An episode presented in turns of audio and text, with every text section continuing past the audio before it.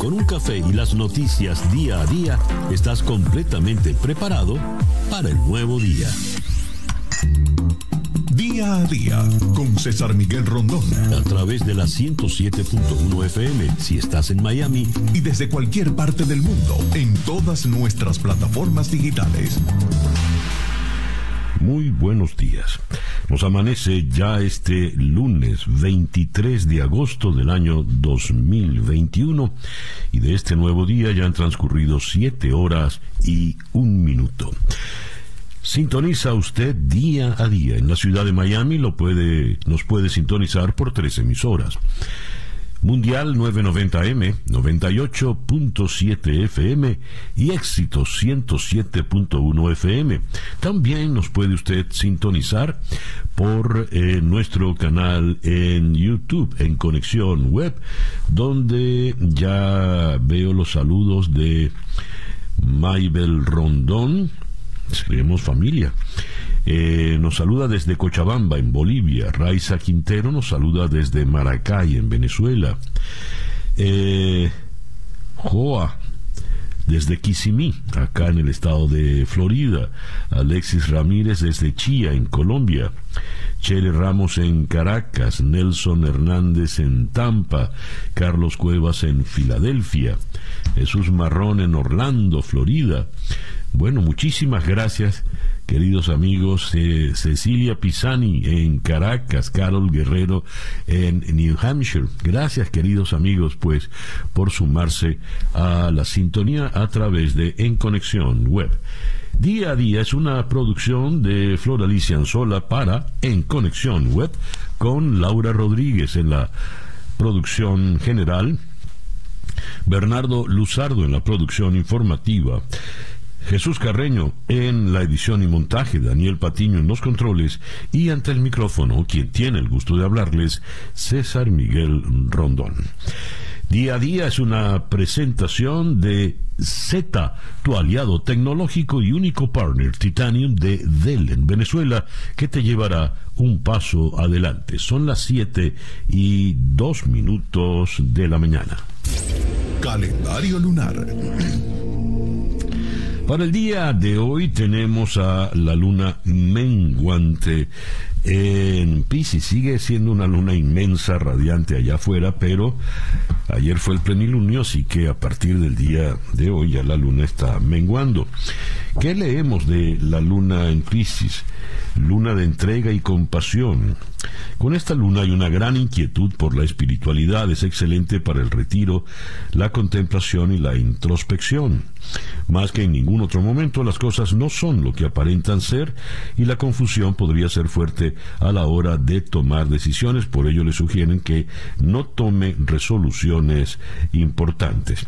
Es una buena luna para eh, rezar, es la luna de la caridad, es la luna para eh, meditar y es la luna para sacrificarse por los demás. Además, es una luna propicia para todo lo que tiene que ver con el mar. Luna menguante en Pisces, Sol en Virgo, porque cambió ayer en la tarde, cuando nos amanece este lunes 23 de agosto del año 2021 y que sea este para todos, en cualquier rincón del planeta que usted se encuentre, el mejor día posible. El reloj nos dice que son las 7 y 4 minutos de la mañana. Escuchemos ahora el reporte meteorológico en la voz de Alfredo Finale. Muy buenos días, Alfredo. Hola, ¿qué tal César? Muy buenos días para ti, para todos los que están en sintonía. Estamos iniciando una nueva semana. Hoy es el lunes, agosto 23 del 2021. Y antes de hablarte del tiempo local para hoy y para el resto de la semana, te comento que este pasado fin de semana, a pesar de que estuvo muy tranquilo acá en el sur de la península, no fue así en otras partes de la geografía de nuestra zona, de nuestra cuenca.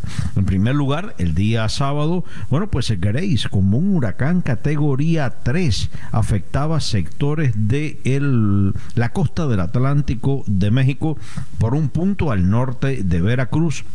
Se debilitó rápidamente una vez que entró en tierra, mientras que teníamos el día domingo a Henry como tormenta tropical llegando acá a la zona de Nueva Inglaterra.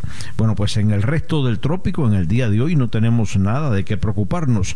Vemos solamente una onda tropical en el Atlántico que ha estado incluso perdiendo potencial ciclónico.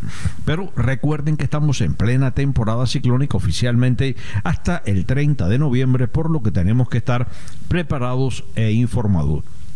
Ahora sí, vamos al tiempo local. En primer lugar, para hoy, las altas presiones principales retiradas sobre el Atlántico, centros secundarios sobre el Golfo de México y polvo del Sahara llegando a la región, propiciando tiempo brumoso y seco. Hoy, no tanto, hoy una jornada parcialmente nublada con aisladas lluvias y tormentas quedando sobre todo concentradas en la tarde alrededor de un 20%, mientras que la mañana con vientos variables débiles y calma. La tarde con vientos de región sureste alcanzan en el mar alrededor de 10 nudos, olas de dos pies de altura, la bahía ligeramente movida y moderado el riesgo de resacas en zonas del litoral atlántico.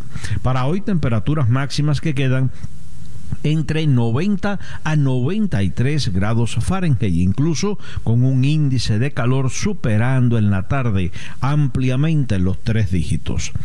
Tuvimos el amanecer a las 6 y 58 minutos de la mañana. Vamos a tener hoy el atardecer a las 7 y 49 minutos, dando paso a una noche con algunas nubes y prácticamente sin lluvias.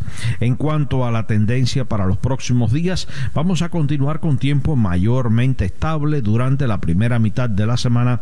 Me refiero a martes, miércoles con bajo potencial de lluvias, mientras que a partir del día jueves podrá comenzar a llegar un poco más de humedad a nuestra área, lo que se traduce en el incremento ligero del potencial de lluvias y tormentas quedando del jueves en adelante alrededor de un 30 a un 40%.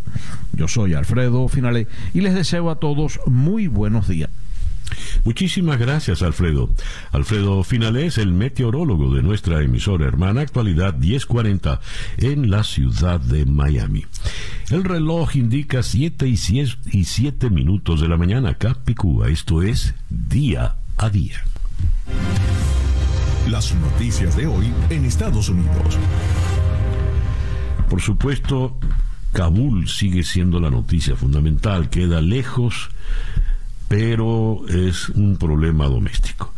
Eh, The New York Times eh, ilustra su primera página con una fotografía donde una multitud, un grupo de, de afganos, muestran en sus documentos, diciendo que son pasaportes, en fin, visas, lo que sea, a marines que están a lo alto de un muro que resguarda el aeropuerto de Kabul, eh, cercado con eh, alambre espino, con alambre de púas. El gran titular, caos en el aeropuerto, eh, mientras los talibanes trabajan tratando de crear un Estado. El expresidente allí y los rusos están tratando de ejercer el rol de mediadores. Rusia va a entrar pues a, a ver qué, de qué manera se aprovecha de esta situación. Por otra parte, tenemos acá que Biden eh, extiende la zona de seguridad alrededor del aeropuerto de Kabul y plantea que aviones comerciales entren para ayudar en las eh, evacuaciones. Lo que ha sido realmente complicado es precisamente la evacuación eh, de los americanos y de los afganos que colaboraron con los americanos en estos 20 años. Según AP, siete muertos en caos en aeropuerto de Kabul, una multitud apretujada y presa del pánico que intentaba ingresar en el aeropuerto causó la muerte de siete civiles afganos. Eh, según informaron militares británicos. Y tenemos que al día de hoy hubo un forcejeo y eh, un guardia afgano terminó muerto. eh, en un tiroteo en el aeropuerto de Kabul. Eso ocurrió en la mañana de hoy. Tenemos la noticia increíble de una mujer afgana que dio a luz a una niña justo después de aterrizar en la base aérea de Ramstein, en Alemania. Eh, el comando informó que a causa de las condiciones de vuelo y la altitud a la que se encontraba la aeronave, más de 8.500 metros, la madre sufrió complicaciones debido a la menor presión del aire en el avión. El comandante decidió entonces descender en altitud para aumentar la presión del aire en la aeronave, lo que ayudó a estabilizar y salvar la vida de la madre. Bueno, la de historias que pueden estar eh, complicándose y surgiendo en este momento. Con relación a la ayuda de las aerolíneas, el secretario de Defensa, Lloyd Austin, activó la etapa inicial del programa Flota Aérea de Reserva Civil, solicitando 18 aviones, 3 de American Airlines, Atlas Air, Delta Airlines, Omni Air, 2 de Hawaiian Airlines y 4 de United Airlines. El secretario de prensa del Pentágono, John Kirby, dijo que el departamento no prevé un impacto importante en los vuelos comerciales por esta activación. Esos aviones no volarán al aeropuerto de Kabul, sino que se utilizarán para trasladar a los pasajeros de las estaciones de paso una vez que salgan de Kabul, lo que permitirá al ejército de Estados Unidos concentrarse en las evacuaciones en eh, Afganistán. Mientras eh, leo que el ejército estudia formas creativas para atraer a los estadounidenses y a otros al aeropuerto de Kabul para ser eh, evacuados ante eh, amenazas de seguridad muy graves, según informaron ayer funcionarios del gobierno.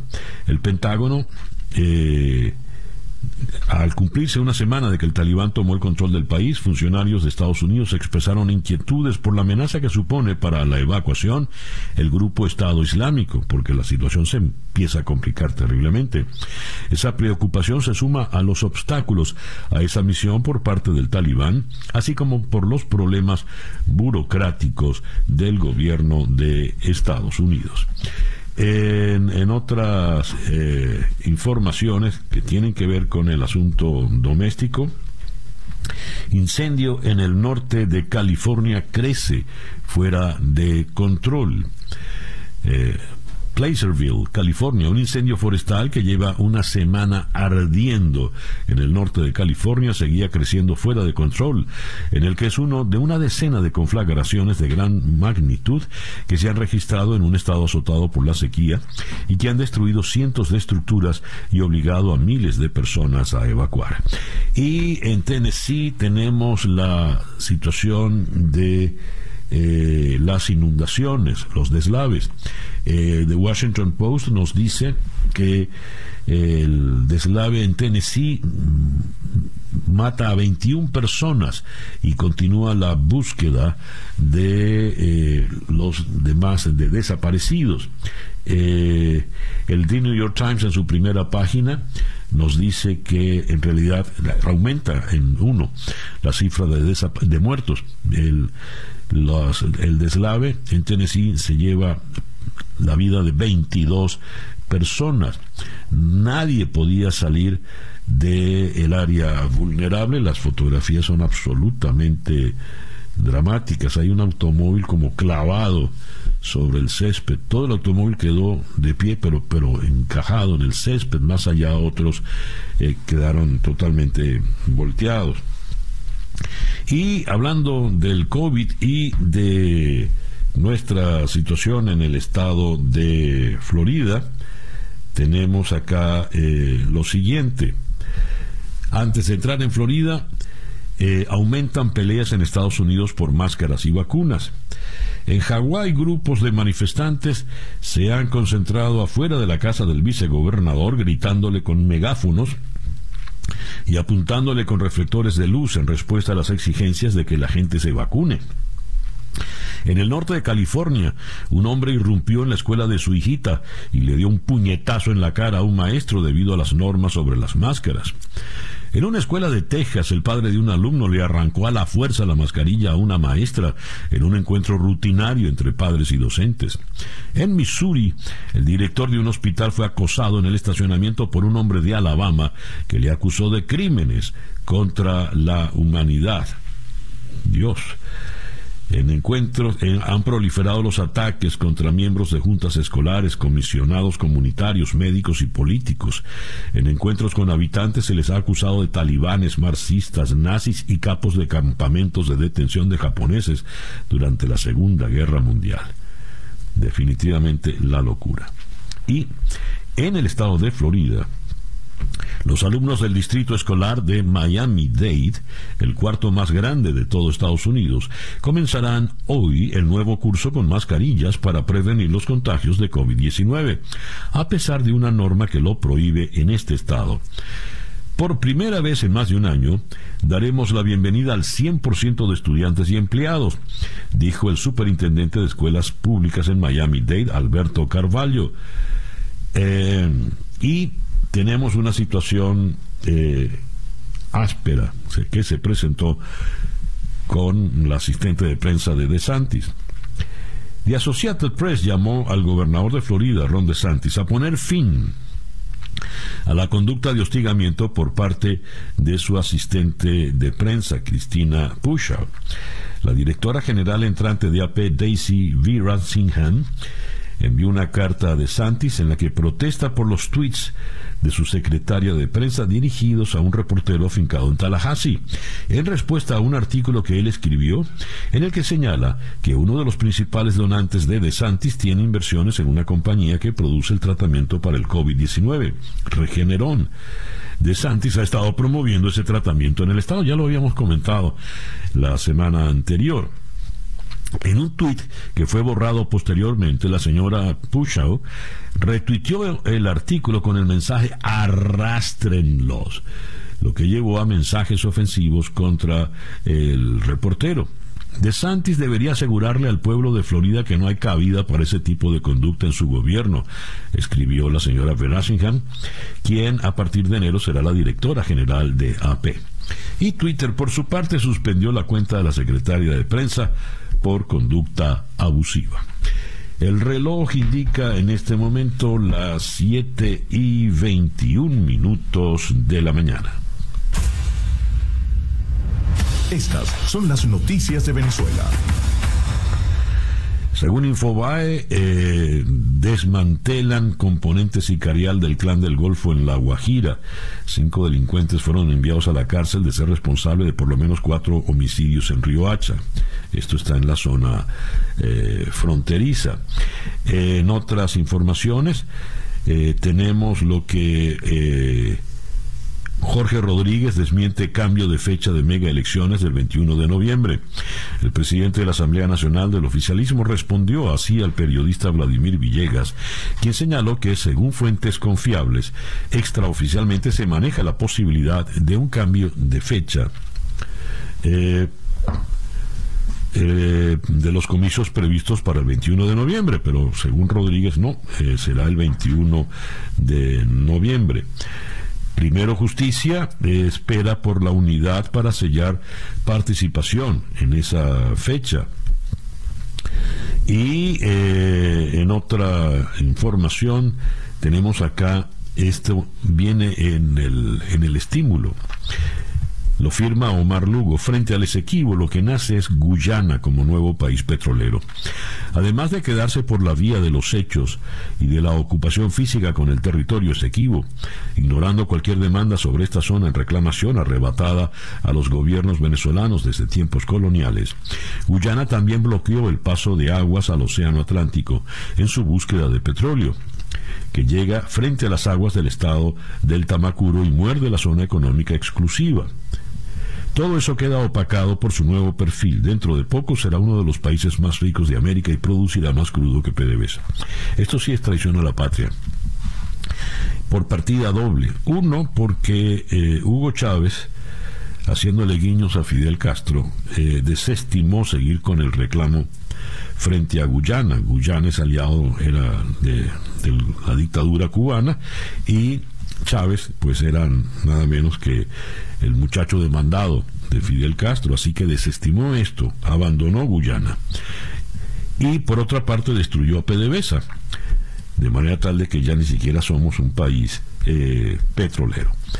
En otras eh, informaciones, eh, dice el diputado Carlos Valero, el gobierno usa las sanciones para tratar de engañar a los venezolanos.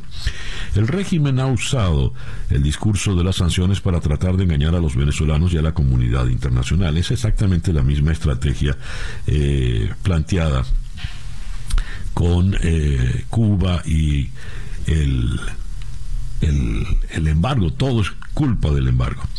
Y tenemos la situación vergonzosa con José Peseiro, el que fuera entrenador de la selección vino tinto. Resulta que la Federación Venezolana de Fútbol no le canceló en 14 meses el, salario eh, y es una situación absolutamente eh, bochornosa, lamentable. Según Infobae, nuevas pruebas revelan el estrecho vínculo militar entre las disidencias de la FARC y la dictadura de Nicolás Maduro. Alias Gentil Duarte, uno de los jefes guerrilleros colombianos, solicitó al régimen chavista armamento y permiso para operar en territorio venezolano. Eh, dice acá, los documentos recopilados por las autoridades colombianas confirman la cooperación militar entre los disidentes de las FARC y la dictadura chavista y los esfuerzos geopolíticos de los insurgentes eh, para extender sus nexos con otros regímenes como los de Corea del Norte e Irán. El reloj indica en este momento las 7 y 26 minutos de la mañana. Día a día con César Miguel Rondón. Vamos a comenzar nuestra ronda de entrevistas en la mañana de hoy en Cochabamba, Bolivia, con la periodista Fabiola Chambi. El gobierno boliviano informó que la expresidenta Yanine Áñez pretendió lesionarse en el penal donde cumple su detención preventiva. Se encuentra estable, se había dicho, era, había intentado eh, el suicidio. Luego vamos a ir a Caracas para tocar el tema de la avioneta que se estrelló el sábado en el patio de una casa en Maturín. El piloto de la avioneta, Sandro Enrique Ercoli García, presenta historial de vínculos con el narcotráfico, en el que se incluye una investigación en el 2004 por la DEA por tráfico de drogas y armas para las Fuerzas Armadas Revolucionarias de Colombia. Además, este sujeto habría ayudado en 2014 a la fuga del empresario eh, dueño de la venezolana, aquella agencia de automóviles, pues que resultó una gran estafa. Después de Caracas iremos a Washington para conversar con el periodista Dan Lamouth eh, de The Washington Post para analizar la situación de Afganistán, el caos en el aeropuerto de Kabul y sobre todo la situación caótica que se le ha presentado a la administración Biden a nivel ya doméstico.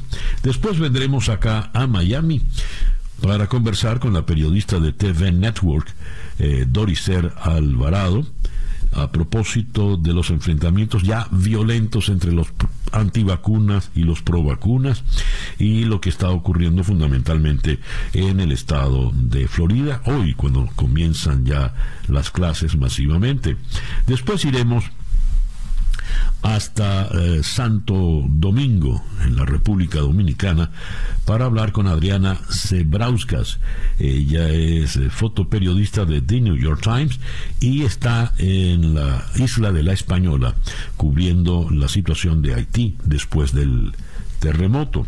Y vamos a cerrar en Buenos Aires con Fernando Petrocelli, periodista de DirecTV Sports y con él vamos a, abordar el tema, el escándalo con la Federación Venezolana de Fútbol y el caso de José Peseiro, un año sin trabajar sin pagarle y trabajando duro.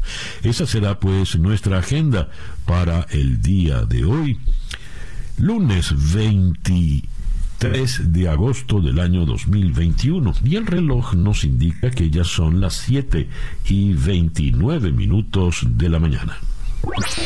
Sintonizas día a día con César Miguel Rondón. ¿Le estás ofreciendo a tus empleados equipos de trabajo seguros? Aunque las exigencias que enfrenta el Departamento de TI, Tecnología de la Información en los entornos actuales de trabajo, desde cualquier lugar pueden ser complejos, Z cuenta con las soluciones y la experiencia para ayudarte.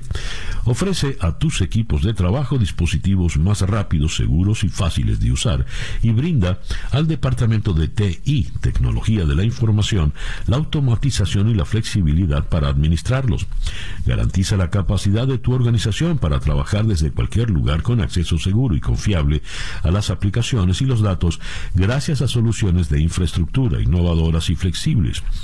Z escucha tus necesidades para diseñarte productos y soluciones que se adapten a las necesidades de tu equipo de trabajo. Z es el único partner Titanium de Dell en Venezuela que te llevará un pazo adelante. Síguelos en Z Piso LA Z con doble T. La página web z.la Z, tu aliado tecnológico. Son las 7 y 30 minutos de la mañana, una pequeña pausa y ya regresamos con el editorial en día a día. Para estar completamente informado antes de salir y que usted debe conocer. Día a día con César Miguel Rondón.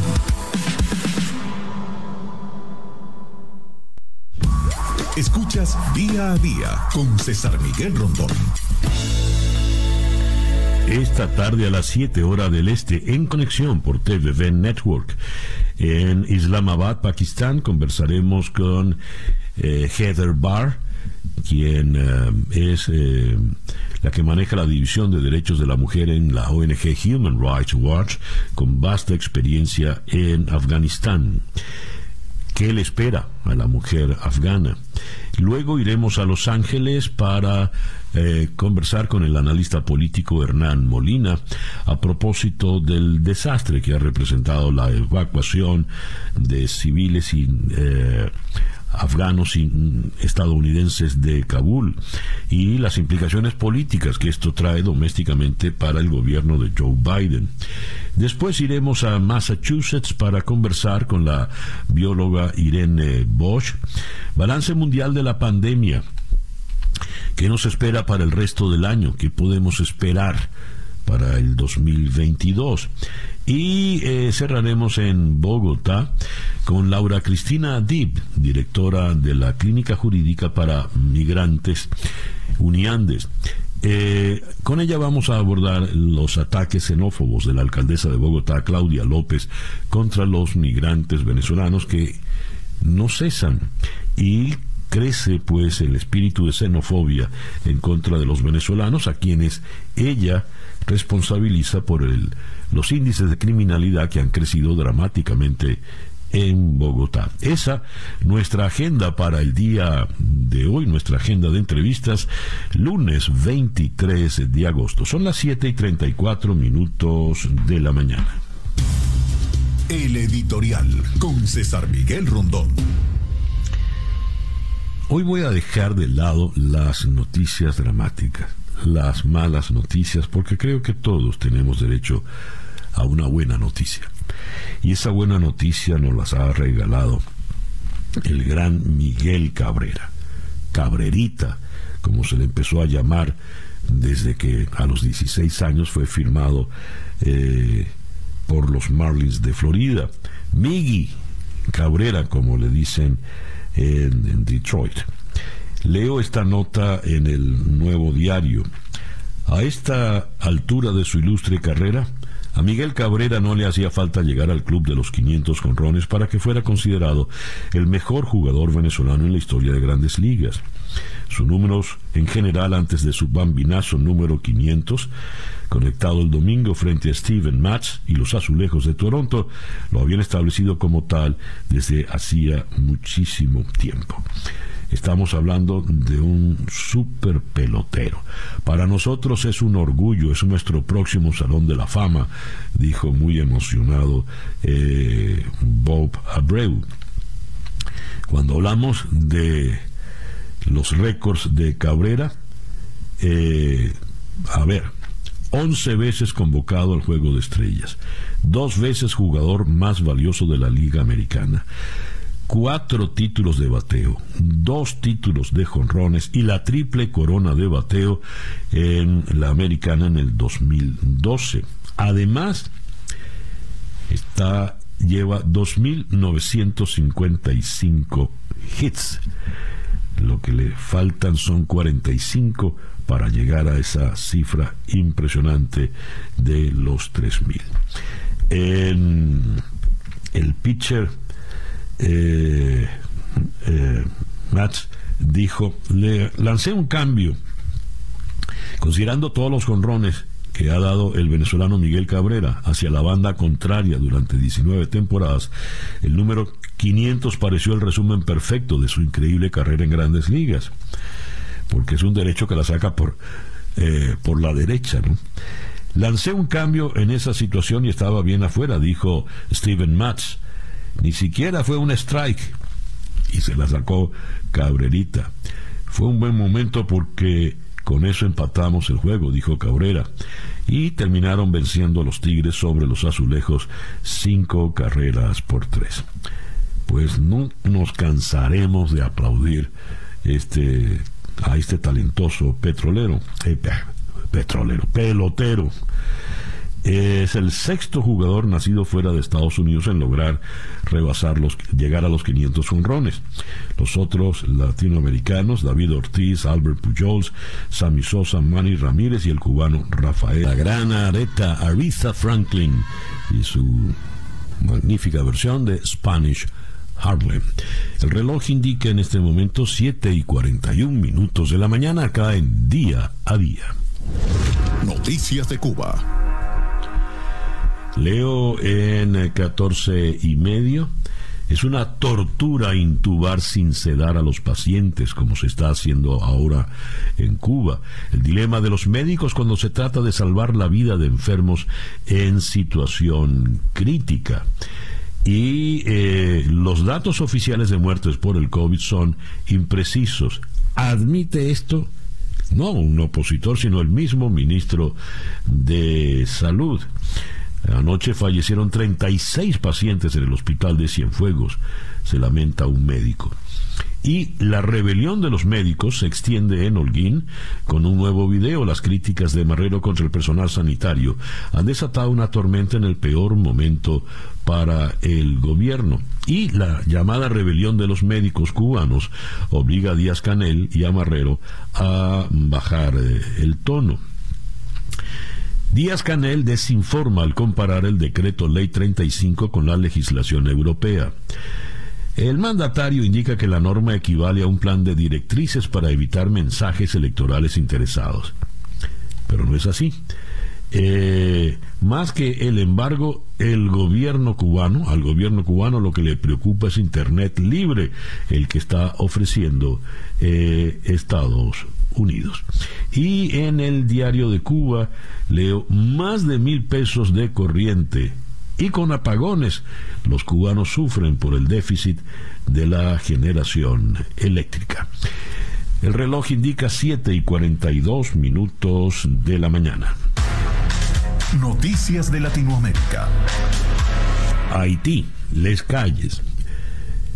Las principales bandas armadas de Haití afirmaron ayer domingo que han aceptado una tregua para permitir la distribución de ayuda humanitaria a los miles de afectados por el terremoto de la semana pasada que causó al menos 2.207 muertos y ha dejado más de 12.000 heridos.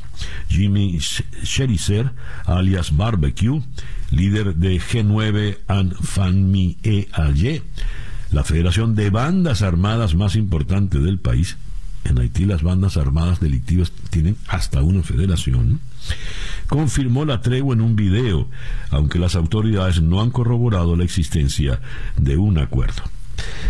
La Organización de Naciones Unidas visitó ayer domingo a la expresidenta Yanine Áñez en una cárcel en La Paz y recomendó que se implementen estrategias para prevenir autolesiones o el suicidio, aplicando también la perspectiva de género.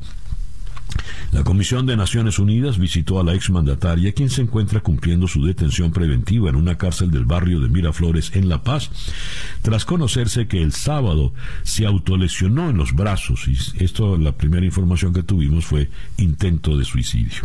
Lima, Cientos de personas marcharon ayer en Lima para protestar contra el gobierno de Pedro Castillo e insistir en su vacancia o destitución por la controversia que ha generado su gabinete de ministros. Al menos dos movilizaciones se produjeron en Lima por colectivos que promueven la vacancia del izquierdista Castillo y que aseguran defender la democracia en el Perú. El huracán Grace azotó el sábado la costa mexicana en el Golfo de México como una fuerte tormenta categoría 3 y penetró en el territorio, causando lluvias en la región y el interior en la segunda vez que toca tierra en el país en dos días. Al menos ocho personas han muerto. Según dijeron las autoridades, la tormenta había perdido fuerza cuando el jueves cruzó la península de Yucatán, donde afectó la principal franja turística de México, pero adquirió fuerza rápidamente debido a las aguas relativamente cálidas del Golfo antes de alcanzar de nuevo la costa mexicana eh, al comienzo del fin de semana. Guatemala.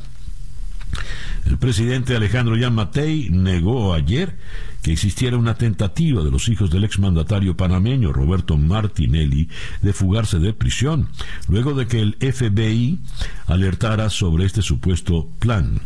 Ha habido rumores, pero nunca hemos comprobado ningún intento de fuga, dijo de Luis Enrique y Ricardo Alberto Martinelli Linares, dijo el presidente Jean Matei durante una entrevista con un canal panameño. Tegucigalpa, el Consejo Nacional Electoral de Honduras pudo celebrar ayer domingo el sorteo para definir la posición que ocuparán los candidatos a la presidencia del país en la papeleta electoral para los comicios generales del 28 de noviembre. El reloj indica las 7 y 46 minutos de la mañana. Información del mundo día a día. Eh, Putin espera que su partido mantenga eh, el dominio en el Parlamento.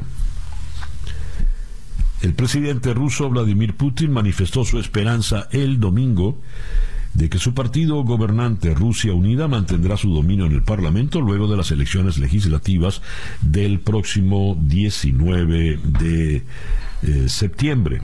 Los comicios son considerados con una parte importante, como una parte importante de los esfuerzos de Putin para cimentar su mandato antes de las elecciones presidenciales del 2024. El mandatario ruso de 68 años y quien ha estado en el poder durante más de dos décadas, impulsó el año pasado una reforma constitucional que le permitiría permanecer en el poder hasta el 2036. Ucrania. En una conferencia de prensa conjunta con el presidente ucraniano Volodymyr Zelensky, la canciller alemana Angela Merkel dijo que Berlín comprendía las preocupaciones de Ucrania respecto al gasoducto Nord Stream 2 que unirá a Rusia y Alemania por el mar Báltico, sin atravesar el territorio ucraniano. Al respecto, la mandataria alemana indicó que tanto su país como el conjunto de la Unión Europea están dispuestos a imponer nuevas sanciones a Rusia si utiliza el gasoducto como arma contra Ucrania. Nos tomamos muy en serio las preocupaciones de Ucrania y hablé de ellas en Moscú con el presidente ruso Vladimir Putin, dijo la señora Merkel, quien el pasado viernes se reunió con el presidente eh, ruso. Israel Israel bombardeó arsenales de grupos milicianos palestinos en la franja de Gaza la madrugada del domingo en respuesta a una violenta protesta en la cerca fronteriza que dejó gravemente herido a un oficial israelí, según informó el ejército. La violencia comenzó cuando cientos de palestinos eh, participaron en la protesta organizada por el movimiento Hamas que gobierna Gaza en contra del bloqueo egipcio-israelí de la franja. Eh, Teherán. El ministro de Relaciones Exteriores de Irán se reunió con su contraparte japonés en Teherán a fin de analizar las maneras de reducir las tensiones en la región, según reportaron medios de prensa iraníes. Es la primera visita de un funcionario japonés a Irán desde la elección de Ibrahim Raisi como nuevo presidente iraní y la primera desde que el primer ministro japonés visitó Irán en el 2019. La agencia iraní reportó que Motegi está en Teherán debido a una invitación oficial de Zarif. Y eh, me detengo en la primera página del país de Madrid, donde el gran titular es para la crisis afgana y la situación del presidente Biden. Eh, Biden, asediado por las críticas por la crisis afgana, el presidente, presionado por republicanos y demócratas tras la caótica retirada, agradece a sus aliados en la evacuación, la corrupción, un agujero negro para la ayuda occidental a Kabul. Y según leo en la vanguardia de Barcelona, España será centro de acogida de los afganos evacuados por Estados Unidos. Las bases norteamericanas de Morón y Rota recibirán a miles de refugiados. 7 y 50 minutos de la mañana acá en día a día. El reloj nos indica que son las 7 y 53 minutos de la mañana. Vamos ahora hasta la ciudad de Cochabamba, en Bolivia, donde en la línea telefónica está Fabiola Chambi. Fabiola, muy buenos días, gracias por atendernos. Buen día, César Miguel, un gusto. Fabiola, ¿qué ocurrió el fin de semana con la expresidenta Janine Áñez en prisión? César Miguel, hemos tenido una noticia mala el sábado en la madrugada porque se conoció a través del abogado de la expresidenta y de familiares ella habría intentado quitarse la vida estando en prisión. Recordemos que ella lleva más de cinco meses con prisión preventiva en un penal en la ciudad de La Paz y está acusada por sedición, terrorismo, eh, debido a la conspiración por los hechos de, de 2019 en Bolivia, en la crisis postelectoral. Y eh, también recientemente la Fiscalía presentó una denuncia contra la exmandataria por genocidio, ¿no? Entonces, eh, ella ya había dado algunos, eh, algunas alertas a través de sus familiares de que no se encontraba en buen estado físico ni mental.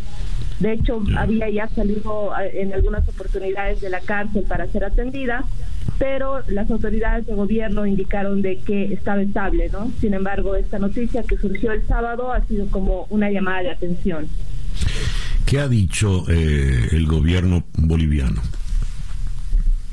Bueno, el gobierno que realizó el anuncio oficial de, este suceso explicó que eh, lo que había sucedido con la expresidenta era que intentó autoeleccionarse y que eh, habría tenido pequeños rasguños, pero que no era de consideración, es decir, que estaba su salud bastante estable. Eso ha repetido en reiteradas ocasiones el ministro de Gobierno cuando dio la conferencia de anuncio, ¿no?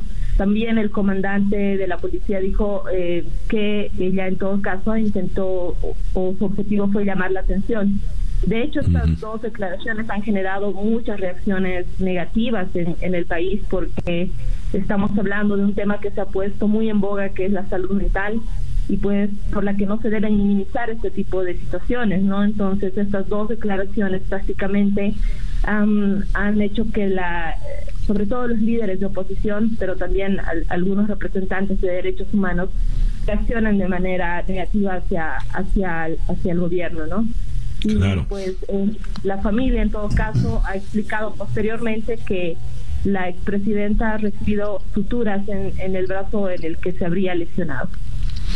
A ver, el, ¿qué sabemos de la señora Áñez? Porque su situación es terrible y visto desde el exterior, eh, uno entiende que lo que hay contra ella es una, una venganza, una venganza bastante baja, ¿no? Si, si analizamos los hechos tal como ocurrieron históricamente.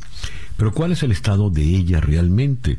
¿Qué le preocupa a los bolivianos más allá de la frialdad con que el gobierno de Arce haya podido manejar esto? Es una situación bastante compleja y bueno, creo que es importante recargar, recargar en este punto eh, cómo se ha generado el, se han generado los hechos en los últimos días, todo a partir de un informe que ha presentado una comisión de expertos de la Comisión Interamericana de Derechos Humanos justamente sobre los sucesos de 2019. En este informe ellos han definido, han determinado, han concluido que eh, en este conflicto en Bolivia ha habido masacres y ejecuciones sumarias y violación de los derechos humanos. Entonces, a partir de esto, el gobierno ha, digamos, reforzado esta arremetida judicial y, sin embargo, también los expertos han recomendado que lo que se tiene que hacer en Bolivia es una reforma judicial, que justamente no se pueda usar esto como persecución política y que no se abuse, de hecho, de la detención preventiva, que es eh, básicamente eh, la figura con la que está en este momento la exmandataria. Ella está más de cinco meses en, en este penal con detención preventiva, es decir, aún no, no ha llegado a un juicio, eh, este es un proceso súper aletargado y lo que se está pidiendo en todo caso es que se respete el debido proceso. De hecho, algunas voces de, de la oposición y familiares sobre todo están eh, pidiendo con más fuerza que ella pueda defenderse en libertad, pero eh, el gobierno, por lo que te acabo de comentar, más bien está insistiendo ¿no? en que pueda ella de alguna manera permanecer en la cárcel. Incluso anunciaron recientemente que su hija también iba a ser investigada. Y este habría sido tal vez uno de los hechos también para que la exmandataria eh, decida tomar esta decisión el sábado.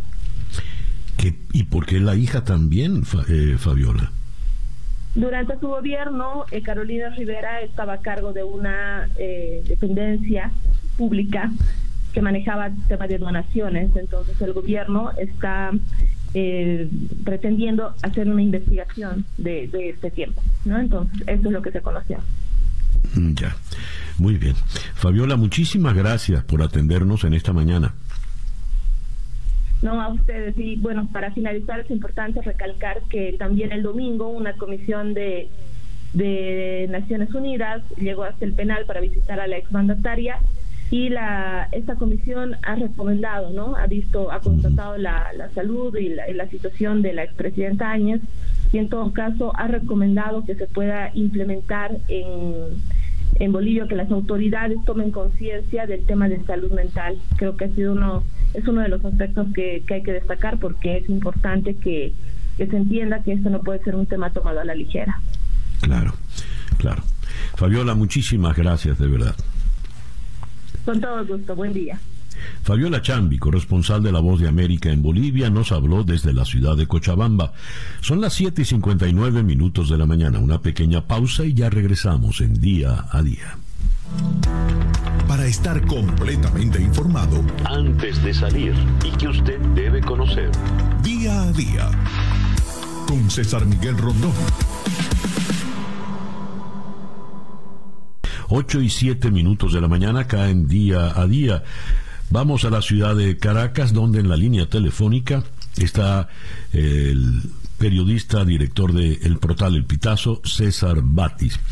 Tocayo, muy buenos días, gracias por atendernos.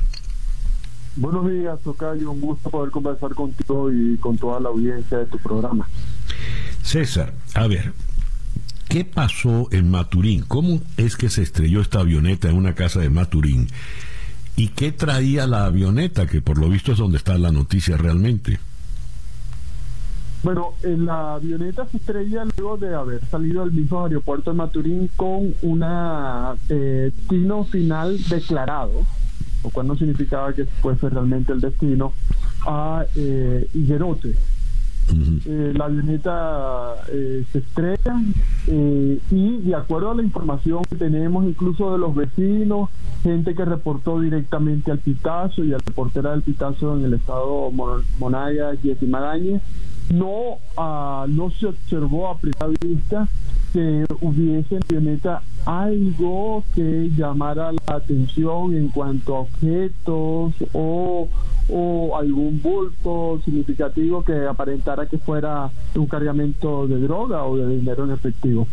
Eso no, no se observó. Lo que sí se observó fue que hubo, de acuerdo a lo que nos informa la reportera, un movimiento muy particular de las autoridades del Instituto Nacional de Aviación Civil y de eh, y de lo, del Cuerpo de Investigaciones Científicas Penales y Criminalísticas, CICPC Por supuesto, uno pudiera decir que el INAT está protegiendo la escena del accidente para eh, levantar la información y decir, y lo bueno, y lo propio podría estar haciendo también el 6CPC. Ahora, lo curioso es que cuando ocurre este accidente, inmediatamente se revela el nombre del único tripulante, el piloto Sandro Enrique Ercoli García, eh, de quien, de acuerdo a la información del Consejo Nacional Electoral, vive eh, allá en Monagas, en Maturín, cerca precisamente de donde ocurrió el accidente. Y eh, resulta que fuentes nos informan que esta es una persona que estaba siendo investigada, que tenía, tenía vínculos con eh, hechos de eh, narcotráfico. Efectivamente, al buscar la información en las redes, encontramos eh, en, la web y, haciendo una búsqueda profunda, encontramos información acerca de un hecho eh, reportado por el Departamento de Justicia en el año 2004 en, en la Corte de Columbia, del Distrito de Columbia, en Estados Unidos, donde se señala a el Coli García junto al Boyaco, un traficante que estuvo preso en, Venezuela, se fugó, lo agarraron en Colombia y hoy está pagando condena en Estados Unidos. Un narcotraficante brasileño eh, eh, y Carlos Iván Méndez Mezquita, también detenido en Paraguay, caso, luego extraditado a Estados Unidos, liberado en cinco años y medio, regresó a Brasil, de allí cayó preso por narcotráfico hacia Europa y África, y otras eh, cinco o cuatro personas más vinculadas a este a este a este caso, a este expediente en el año 2004. César. Eh, a ver, me llama la atención, escribes en, en, el, en el portal que Ercoli García nunca fue extraditado a Estados Unidos ni estuvo preso por largo tiempo en Venezuela, pese a que sí fue detenido al menos en una oportunidad por su participación en la fuga de un ciudadano solicitado por el Ministerio Público. Ese ciudadano era el dueño de la venezolana que estafó a una buena cantidad de gente, ¿no?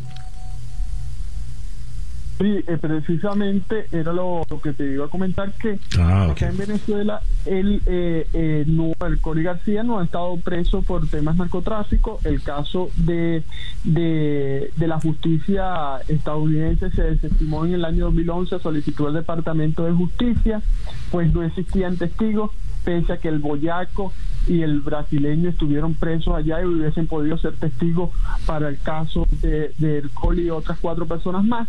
Pero en Venezuela, específicamente, lo detiene en el año 2014, julio del año 2014, en el aeropuerto de Paraguaná, cuando ayudaba a, cuando ayudó a la fuga de John Quiroz, dueño de la venezolana.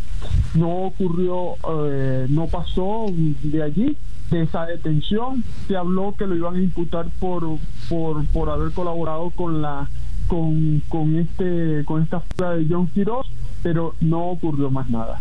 Y bueno, a, a, eso sumémosle que en tiempo más reciente, de acuerdo a versiones periodísticas, eh, ha sido su eh, un hangar que tiene alquilado en el aeropuerto metropolitano de Ocumare del Tuy. Se le hizo una inspección en julio pasado y en uno de los aviones supuestamente se encontraron rastros de cocaína.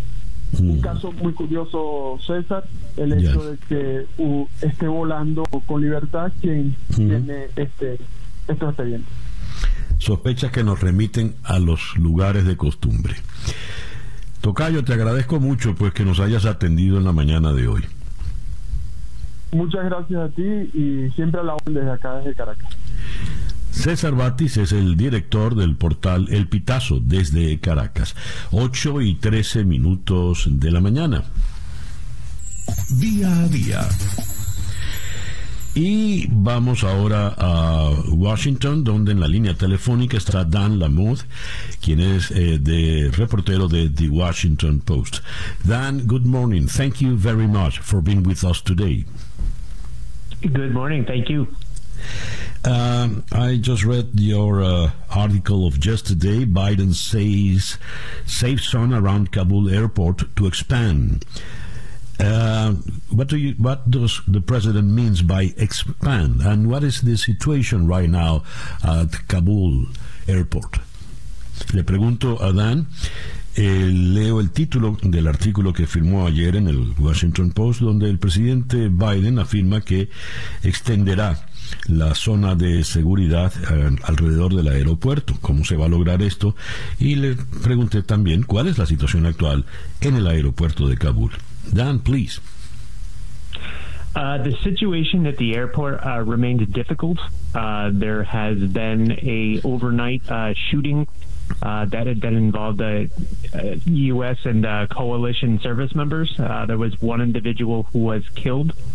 Um, the idea is to expand the the they're, they're calling it a safe zone outside the mm-hmm. airport, uh, and, and, the idea would be to make it um, provide a little bit more space and cushion. to keep people safe, it has been very dangerous around the edge of that airport. Uh, there, there have been probably about 20 people killed over the last week. Uh, mostly things, uh, people, people getting crushed in the crowd, that kind of thing. Um, and they want to make it where it is easier and safer to get in. Mm, ok. Dice eh, Dan Lamotte que eh, la situación es caótica. Eh, toda la madrugada y la mañana de hoy han sido fuertes. Eh, ha habido tiroteos, intercambios de disparos, sobre todo con eh, guardias afganos que permanecen aliados. Ha, ha, dejado el saldo de un muerto. Quieren extender la zona alrededor del, aeropuerto, la, que, lo que llaman la zona segura, safe zone, para poder brindar algo más de seguridad porque toda la situación en torno al aeropuerto de Kabul es muy, muy fuerte. A lo largo de la semana han muerto unas 20 personas, la mayoría eh, han muerto asfixiadas, eh, víctimas de las turbas, de las multitudes que se forman. De repente corren, alguien cae, le pasan por encima y ahí es donde están eh, ocurriendo las muertes. Hay un detalle interesante. En algún momento el la embajada en Kabul dijo a los norteamericanos, a los estadounidenses, que no fueran al aeropuerto. ¿Qué pasa con ellos? ¿Cómo nos van a rescatar? Dan, last week, uh, the American embassy at Kabul uh, sent a um, document, a paper, to the American people, American citizens in Afghanistan. Don't go to the airport because of the chaotic situation there. So, what's going to happen? What's going to happen to these Americans that are uh, in the Afghan territory and can't go to the airport?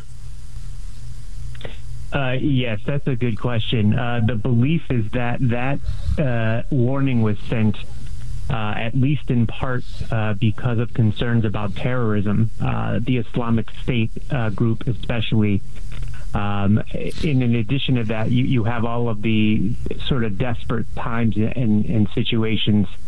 Um, and it's just very difficult to even walk to the gates right now with, with these crowds. So uh, they want to wait until they are sure they can get these Americans in when they have room. Uh, and mm-hmm. there's at least some discussion of, of using other me- other means, other ways to do this, uh, possibly involving U.S. service members, and they have been very vague about that so far. Dice, eh, en, efecto, eso es un punto crucial. Están tratando de controlar la situación en el aeropuerto de manera tal de que el, aeropuerto sea ya realmente un sitio seguro para poder traer a los eh, estadounidenses que están lejos, fuera del, aeropuerto. Están, dice Lamotte, que han sido muy, las informaciones que han dado militarmente son sumamente eh, vagas y nada, nada preciso. Eh, a nivel doméstico, ¿cuáles son las implicaciones para el presidente Biden? ¿Cómo va a superar este golpe tan fuerte en su imagen y popularidad? Dan, uh, now coming back to the U.S. in a domestic way, politically. What's the situation of President Biden? What could happen to him? How can he overcome this uh, lack of popularity and all the criticism he has received? Uh, I, I, think President Biden is making a judgment here that the majority of American people, uh, and, and, I think polling would show this, want uh, the United States to, to, come home from Afghanistan. Uh, they keep pointing out that uh, this is the time. It's been too long. It's been too many years uh, and, trying to uh, sort of downplay or explain that, that, all of this chaos right now uh, was ine- inevitable. Uh, certainly, many Americans are frustrated uh, with with the way uh, this withdrawal of troops has occurred. That the withdrawal of troops occurred, and then you saw this crisis afterward as civilians and Afghans who the United States has worked with uh, are trying to get out now afterward, and now they have sent the military back in to go get them.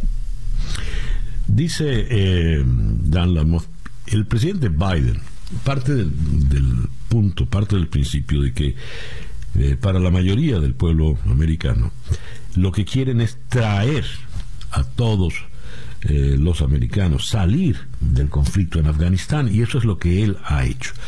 Eh, de manera tal de que cuenta con que en un momento se supere todo esto y la gente va, va a pasar la, la, página. Sin embargo, en este momento está pasando por una circunstancia harto difícil, como se puede ver. Dan, thank you very much for being with us today. My pleasure, thank you.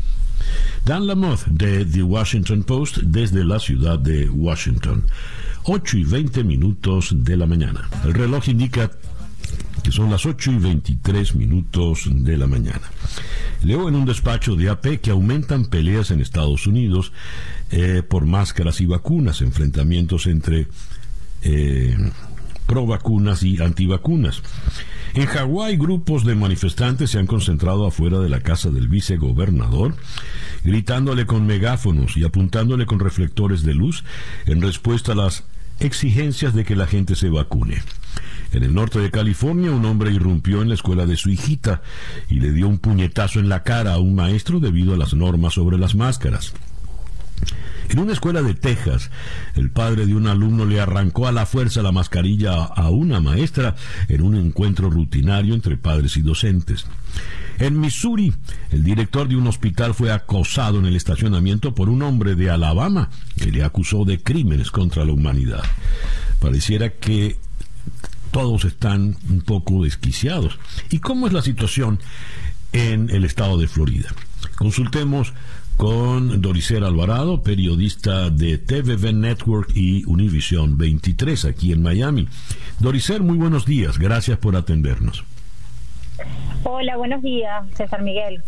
¿Cómo te va? Ah, a ver, hoy comienzan las clases masivas por primera vez han convocado al 100% de los estudiantes de manera presencial y en el condado de Miami-Dade es obligatorio, según la Junta de Educación, usar la mascarilla, pero eso va en contra de lo que dictaminó el gobernador de Santis. ¿Qué nos espera entonces? Sí, así es. Eh, como tú lo decías, pues eh, por primera vez en esta pandemia ah, los estudiantes van a estar 100% presencial en las escuelas de todo el estado de la Florida. Hoy se, se reinician las clases en, en el condado de Miami-Dade y ha sido uno de los cuatro condados que eh, justamente ha retado en el gobernador, al gobernador con respecto a esta decisión de que el uso de tapabocas no sea obligatorio en las escuelas del estado de la Florida. Acá en Miami-Dade, igual que en el condado de Broward, eh, pues las juntas escolares han decidido que sí son obligatorias, que los estudiantes deben asistir a las escuelas eh, con la nariz y con la boca tapada.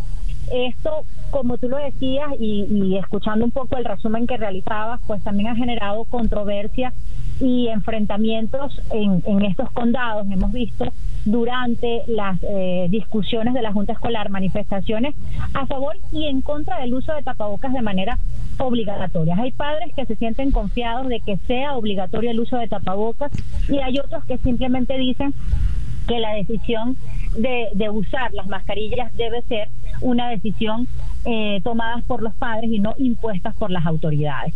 Pero también eh, está generando controversia no solamente entre los padres, sino también con eh, el gobernador de la Florida, que incluso ha amenazado a, las autoridades de los condados que deciden eh, ir en contra de esta decisión eh, de, usar tapabocas en las escuelas, pues simplemente que pudieran incluso hasta suspenderle los, los salarios e incluso ha dicho que también una posible suspensión de sus cargos si continúan adelante con estas medidas del uso de tapabocas. Hoy inicia el año escolar en el condado de Miami-Dade, a la semana pasada inició en el condado de Broward y en ambos condados eh, pues es obligatorio utilizar las tapabocas no solamente los estudiantes sino también el personal docente y el personal educativo que trabaja en las escuelas y quienes visiten las instituciones educativas también deben vestir estos tapabocas. Eh, no sabemos qué va a pasar en las próximas semanas, no sabemos si realmente se van a concretar estas amenazas que ha dicho el gobernador eh, sobre estas posibles acciones eh, o sanciones contra las autoridades que han decidido eh, retarlo en estas medidas. Pero lo cierto es que hoy inicia el año escolar y lo que hemos visto, por lo menos yo he estado ya en dos o tres escuelas, es que los estudiantes están asistiendo con tapabocas como lo ha pedido la Junta Escolar. A ver, ¿qué puede ocurrir? ¿Puede De Santis legalmente suspenderle el sueldo a un maestro porque no está de acuerdo con el maestro? Eh, algunos abogados han, han dicho, eh, eh, ha sido una pregunta que, que hemos consultado y aseguran que, que efectivamente hay una ley que ha sido aprobada eh, en la que se pide justamente que no sea obligatorio el uso de tapabocas. De hecho, lo refería el senador eh, Manny eh, Díaz Jr., que decía que, él, que el, gobernador lo que ha pedido es que no es que no se use el tapabocas, es que no sea obligatorio, que sea una decisión de los padres para que ellos decidan si sus hijos deben ir o no eh, eh, con, el rostro cubierto a, a, las escuelas. Sin embargo, em, pues lo que han dicho algunas las recomendaciones médicas y es lo que se ha basado, por ejemplo, en la Junta Escolar del Condado de Miami-Dade en esas em, recomendaciones médicas realizadas, que hubo una reunión la semana pasada antes de tomar esta decisión y todos los médicos coinciden en que era necesario el uso de tapabocas, sobre todo para esos niños menores de 12 años que no han recibido la vacuna. ¿Puede o no el gobernador hacerlo? Pues eh, efectivamente, si, si se va a la parte legal, pues hay unos funcionarios que están incumpliendo con una normativa que ya está establecida pero eh, lo que han dicho los funcionarios es que hasta ahora pues ellos no han recibido ningún hecho concreto y eh, el, el, superintendente Carvalho lo dijo horas después de que el gobernador amenazara con retirarle los salarios es que eh, realmente no se va a dejar chantajear por un cheque fueron las palabras del, del superintendente Carvalho y la Casa Blanca también respondió a eso y de hecho ha dicho que pudiera eh, dar una partida de, parte del presupuesto para aquellos condados o aquellas juntas escolares que se vean afectadas por estas medidas de posible suspensión de salarios eh, por, por permitir el uso de tapabocas en las escuelas. Ya. Doricer, muchísimas gracias por atendernos en esta mañana. A ti, César Miguel. Toricer Alvarado es periodista de TVV Network y Univision 23, acá en la ciudad de Miami. 8 y 30 minutos de la mañana, una pequeña pausa y ya regresamos con Día a Día. Para estar completamente informado, antes de salir y que usted debe conocer. Día a Día, con César Miguel Rondón. El reloj indica 8 y 36 minutos de la mañana acá en día a día. Vamos ahora a Santo Domingo, en la República Dominicana, donde en la línea telefónica está la fotoperiodista, colaboradora del The New York Times, asignada para cubrir la situación en Haití luego del terremoto. Ella se llama, ella es Adriana Sebre Sebrauskas. Espero haberlo pronunciado bien, Adriana. Buenos días. Hola, César. Buenos días. Está muy bien, Sebrauskas. Un gusto. ¿De dónde, es ¿De dónde es el apellido? Es de Lituania, por parte de mis abuelos. Paternos. Has estado cubriendo, Adriana, eh, la situación en las calles en- y en el perímetro, pues que se ha visto afectado luego del terremoto. ¿Qué has visto allí, Adriana? Mucha desesperación, mucho, mucho enojo, muy poca ayuda, básicamente. ¿no? Eh, la gente se está poniendo muy, muy nerviosa, ah, las cosas están poniendo muy difícil, todo es muy volátil, ah, la ayuda que llega es muy poca y, y mucha desesperación, de verdad. A ver, la ayuda que llega es muy poca. ¿Qué autoridades están trabajando ayudando a los haitianos en este momento o no hay ninguna autoridad en firme en eso? Mira, ah, nosotros lo que vimos fue nada de ayuda del gobierno ¿no? haitiano, ayuda de comunidades, ah, organizaciones civiles haitianas, sí, ah, organizaciones internacionales de ayuda, las Naciones Unidas, ah, pero muy del gobierno haitiano no vimos nada, básicamente. Y eh, la cifra, eh, la última, la más reciente que, manej- que manejan a la fecha de ayer, según CNN, era de 2.200 fallecimientos y eh, un número imprecisado ya de, de heridos. ¿Qué ha pasado? ¿Continúan labores de rescate en los escombros o ya abandonaron? Muy poco, muy poco. Yo, yo la verdad, nuestro equipo, yo con, mis compañeros de New York Times, no vimos. Desde llegamos en Le Calle el martes por la mañana y salimos el sábado ah, ayer. Y nosotros, y no solo en Le Calle, estuvimos en varias comunidades, en las montañas, nosotros no vimos ningún trabajo de rescate. Sí supimos por un otro equipo de Vice News que eh, los topos de México estaban en una comunidad haciendo un rescate, pero fue todo lo que escuchamos. ¿Y has tenido... Ahora, sí. sí, continúa, continúa, Adriana. Ah, no, lo que iba a comentar es que, por ejemplo, fuimos a una comunidad que se llama Toajac, que está, que es muy difícil de llegar, está muy, muy remota. En esta comunidad, por ejemplo, cuando llegamos ahí, no había recibido nada, nada, nada de ayuda, ni de comida, ni de rescate, ni nada. Por ejemplo, en esta, en esta comunidad, una, en el momento del terremoto, estaba en la iglesia, estaban haciendo un servicio funerario, ¿no? Memorial para una chica que se había morido hace un mes. Y fue durante ese servicio que, que pasó el terremoto y en esa iglesia se murieron 20 personas, ¿no? Y, y esas personas fueron enterradas en un, en un, en un mass grave, ahí en esta comunidad.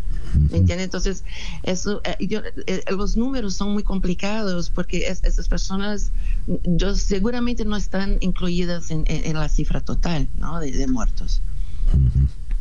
A ver, ¿y cómo son los servicios de, de alimentación? ¿Cómo están haciendo para alimentar a los sobrevivientes, para brindarles medicina, resguardo? Bueno, medicina no vi eh, que estaba siendo distribuida. Ah, en Le Calle, ahí en el, en, el, um, en, el, campo de fútbol, donde está un campamento ¿no? de, de sobrevivientes, ahí esporádicamente llegan ayudas, pero son muy pocas, ¿no? Son, son, son comunidades organizaciones locales y, y hay un intento de, de organizar la distribución, pero como es muy poca comida, luego se termina y todo se, se transforma en una batalla, es una pelea. Um, yo vi gente eh, recorriendo uh, arroz y frijol del piso, ¿no? De la lama para comer. Dios. Bien. ¿Vuelves a, a- a Haití, Adriana?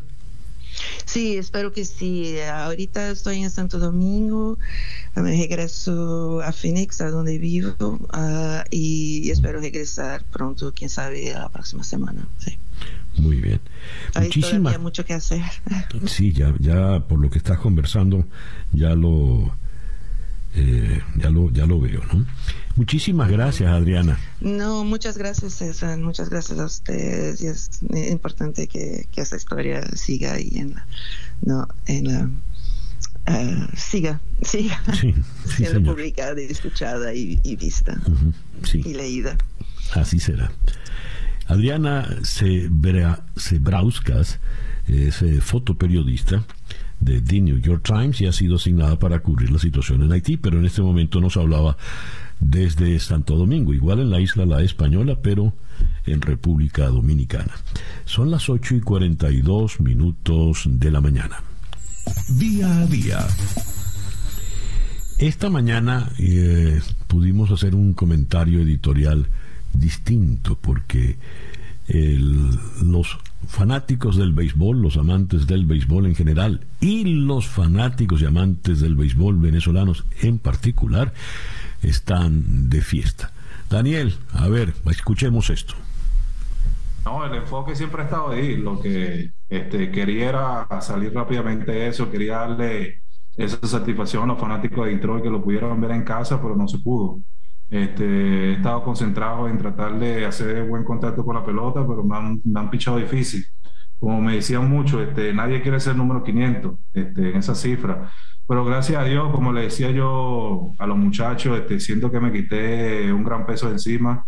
Este, es un alivio, es una gran satisfacción este, para mi país, para mi familia. Y, y bueno, este, seguir adelante y que este, sigan pasando cosas buenas. Evidentemente, ese era el gran Miguel Cabrera, Cabrerita, como lo decíamos al principio, Miggy, como le dicen ahora en Detroit, y grande en definitiva. Esta hazaña de Miguel Cabrera, ¿qué representa? Le preguntamos a la señora del béisbol, a por la goma, nada menos que Mari Montes. Mari, querida, buenos días. Hola, buenos días. una mañana muy feliz luego de lo que consiguió Miguelito ayer en Toronto un, un, cambio en 84 millas que se quedó ahí en la zona para que pudiera extender sus brazos y mandarla a la banda contraria, donde casi ha mandado 150 pelotas de las 500 que ha llevado más allá de la cerca. Un momento emocionantísimo oírlo después decir que se quitó un peso de encima, creo que no, nos habla de, de lo que estaba sintiendo también Miguel con ese honrón y lo difícil que le picharon. A Miguel le tiraron entre basura y envíos en 98, 99 millas, 100 millas. Lo, lo trabajaron eh, los lanzadores en estos ocho juegos para mantenerle la pelota fuera de su zona de poder y bueno, ayer Matt, yo no voy a decir que se equivocó, porque él, él comentaba después del juego, conchale, ni siquiera fue un strike. Sí, sí, era, cayó, cayó abajo. Lo que pasa es que, eh, bueno, era Cabrera, ¿no? Exacto, era Cabrera y, y, bueno, ahí esperando el cambio. Mm. Y, bueno, alguien, se iba a equivocar o a mí no me gusta tanto hablar de que el lanzador se equivocó como que Miguel Cabrera lo descifró y, y se la conectó y es lo que ha hecho desde que llegó. No se equivocó el pitcher, lo que pasa es que Cabrera es mucho pelotero, es mucho bateador. Eh, él va derechito al Hall de la Fama. A ver, ¿cuáles son sus números? ¿Por qué es un fenómeno en el béisbol, en la historia del béisbol, Miguel Cabrera? Mira, eh, comencemos por la, por, por la hazaña de la triple corona, que fue tal vez la primera gran hazaña en el palmarés de Miguel eh, una un premio que no, no había podido lograr nadie desde 1967 y él lo consigue en, 2012. Eh, jugador más valioso, cuatro veces. Eh, líder bate cuatro veces, jugador más valioso dos veces, 12 invitaciones a Juego de las Estrellas. Por supuesto, lo, a 45 hits de los 3.500 eh, cuadrangulares. A ese ritmo. Serie mundial. Al ritmo que va que va Cabrera, ¿cuánto tiempo le podrá llevar ahora que en el béisbol hacen todo tipo de mediciones y proyecciones? ¿Cuánto tiempo le podría llevar llegar a los 3000? mm, eh, la, la temporada próxima, en 2022. Porque hay que tomar en cuenta que es probable que Miguel no juegue todos los encuentros eh, de aquí a que a, a septiembre, ¿no? A que cuando termine la temporada. Entonces no podemos pensar que le quedan 48 juegos a Miguel Cabrera, eh, porque de esos 48 juegos él tendrá descanso. El manager Hinch lo había estado descansando esta temporada en los juegos de la tarde de mitad de semana. Lo vimos jugando en Detroit porque estaba en Detroit, pero ha, sido como lo, lo, lo que pactaron ellos, Miguel y, Hinch, para llevar la temporada y, no creo que le queden esa cantidad de juegos y bueno, eh, tampoco es, es, es fácil estar dando hits todos los días. Pero va a estar muy cerquita cuando termine 2021 de, de la cifra de los 3.000 hits. Imagínate si será importante que cuando Miguel Cabrera haga eso, será entonces el único triple coronado con 3.000 hits y 500, y 500 honrones. El único. El único en la historia. Ahorita es uno de los cinco triple coronados que han dado más de 500 honrones. Eh, el club, por supuesto, es muy exclusivo, 28 seres humanos entre más de 20 mil en 150 años, nos habla de la dimensión de lo que está haciendo, pero cuando, cuando llegue a esa meta, ese club lo va a inaugurar él. Ya, qué maravilla. Mari, muchísimas gracias por compartir estos minutos con nosotros. Sí, muchas gracias y bueno, eh, disfruten el, el trabajo que hicimos en Pro Da Vinci, un trabajo a varias manos con gráficos y que nos da también la dimensión de lo que hizo Miguel durante toda su carrera. Maravilloso, ya lo buscaremos. Era Mari Montes por la goma. El reloj indica 8 y 49 minutos de la mañana. Día a día. Y si nos dio Miguel Cabrera una maravillosa noticia, en el mundo del deporte tenemos una realmente penosa, vergonzosa. La Federación Venezolana de Fútbol nunca le pagó al entrenador José Peseiro, quien decidió renunciar. Vamos hasta Buenos Aires, donde está de DirecTV Sports Fernando Petrocelli. Fernando, muy buenos días, gracias por atendernos. ¿Cómo estás, César? Un abrazo grande, siempre un gusto conversar contigo. ¿Qué pasó con la Federación Venezolana de Fútbol, Fernando? Qué, qué pena hablar de esto, como, como tú dices, la verdad, es, es vergonzoso, César. 14 meses 14 meses sin cobrar José Peseiro. Y bueno, un día se cansó. No sé, debe ser que en la federación esperaban que José Peseiro trabajara de gratis de por vida. Es cierto que hubo un cambio dirigencial. La nueva, la nueva presidencia asumió hace dos meses, pero esto tampoco los, lo- lo- los limpia o los excede del problema. Eh, lo cierto es que Venezuela juega en 10 días con Argentina, César, por las eliminatorias al Mundial. No es un partido amistoso ni nada. Eso es la triple fecha que va a determinar si Venezuela seguirá con posibilidades para el sueño mundialista de Qatar 2022. Y hoy, en este momento, no tenemos entrenador.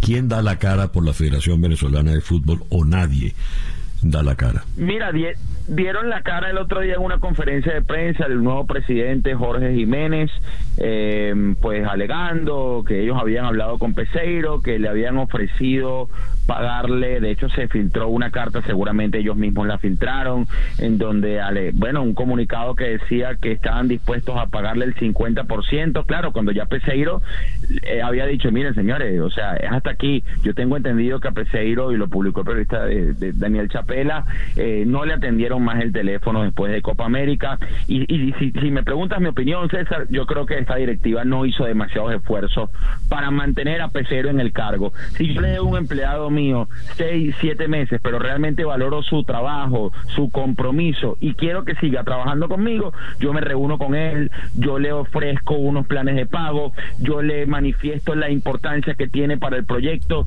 Yo no vi nada de esto con José Peseiro. Yo vi una conferencia de prensa fría en donde manifestaron sí que le deben 14 meses, que lamentablemente renunció, que le desean lo mejor, pero que ahora tienen un plan de financiamiento espectacular para negociar con técnicos del exterior. Yo no entiendo cómo técnicos serios eh, eh, pueden escuchar a una federación que le debe 14 meses al técnico anterior. Dios. ¿Podemos saber los nombres de estos eh, señores de la Federación Venezolana de Fútbol?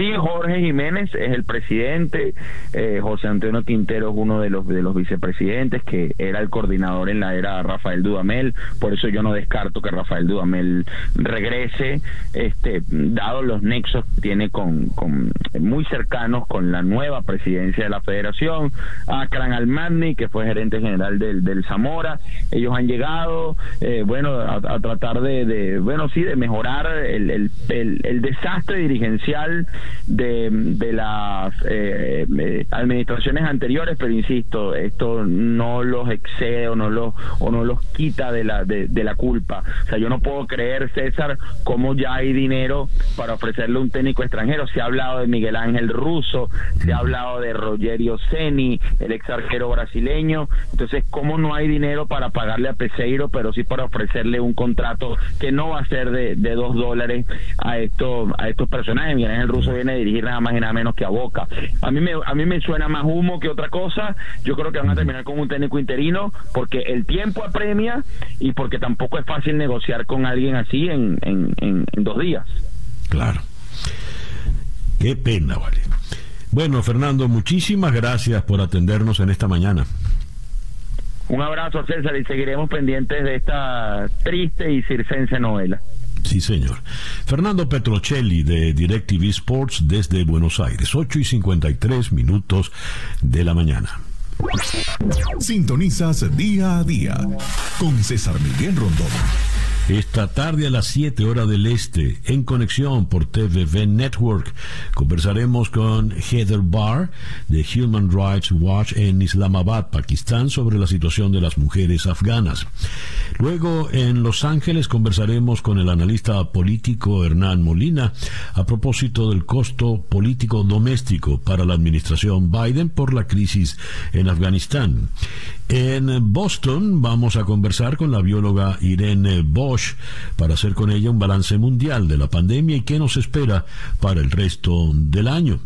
Y eh, cerraremos en Bogotá con Laura Cristina Dip a propósito de los ataques xenófobos que eh, lleva adelante con insistencia la alcaldesa Claudia López. Eso esta tarde a las 7 horas del este en conexión por TVV Network, canal 427 de DirecTV 654 de Comcast. Y ya son las 8 y 54 minutos de la mañana. Día a día es una producción de Flor Alicia Anzola para En Conexión Web con Laura Rodríguez en la producción general, Bernardo Luzardo en la producción informativa, Jesús Carreño en la edición y montaje, Daniel Patiño en los controles y ante el micrófono, quien tuvo el gusto de hablarles, César Miguel Rondón.